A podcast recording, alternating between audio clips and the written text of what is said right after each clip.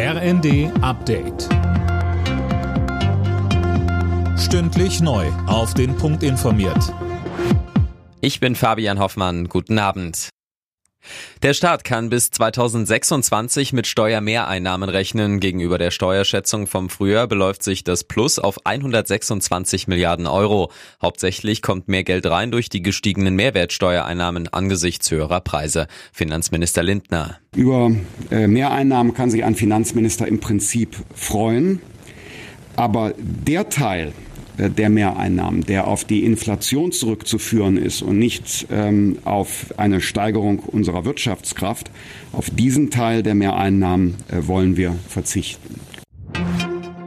TV-Koch Alfons Schubeck muss wegen Steuerhinterziehung ins Gefängnis. Das Münchner Landgericht sah es als erwiesen an, dass er Steuern in Millionenhöhe hinterzogen hat. Er muss für drei Jahre und zwei Monate hinter Gitter. Die Verteidigung hatte eine Bewährungsstrafe gefordert und prüft nun eine mögliche Revision. Verteidiger Markus Gotzens. Er bedauert das Geschehene natürlich sehr. Wir werden jetzt mit unserem Mandanten in Ruhe über das Urteil beraten und dann entscheiden, wie es weitergeht.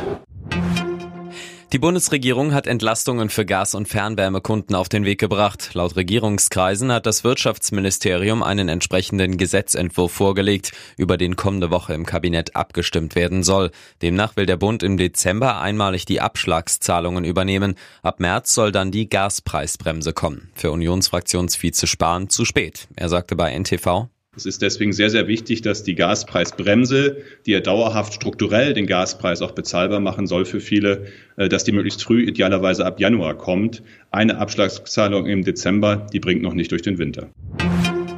Union Berlin hat in der Fußball-Europa League einen wichtigen Schritt in Richtung K.O.-Runde gemacht. Im vorletzten Gruppenspiel haben die Berliner mit 1 zu 0 gegen Braga gewonnen und springen damit auf den zweiten Tabellenplatz. Alle Nachrichten auf rnd.de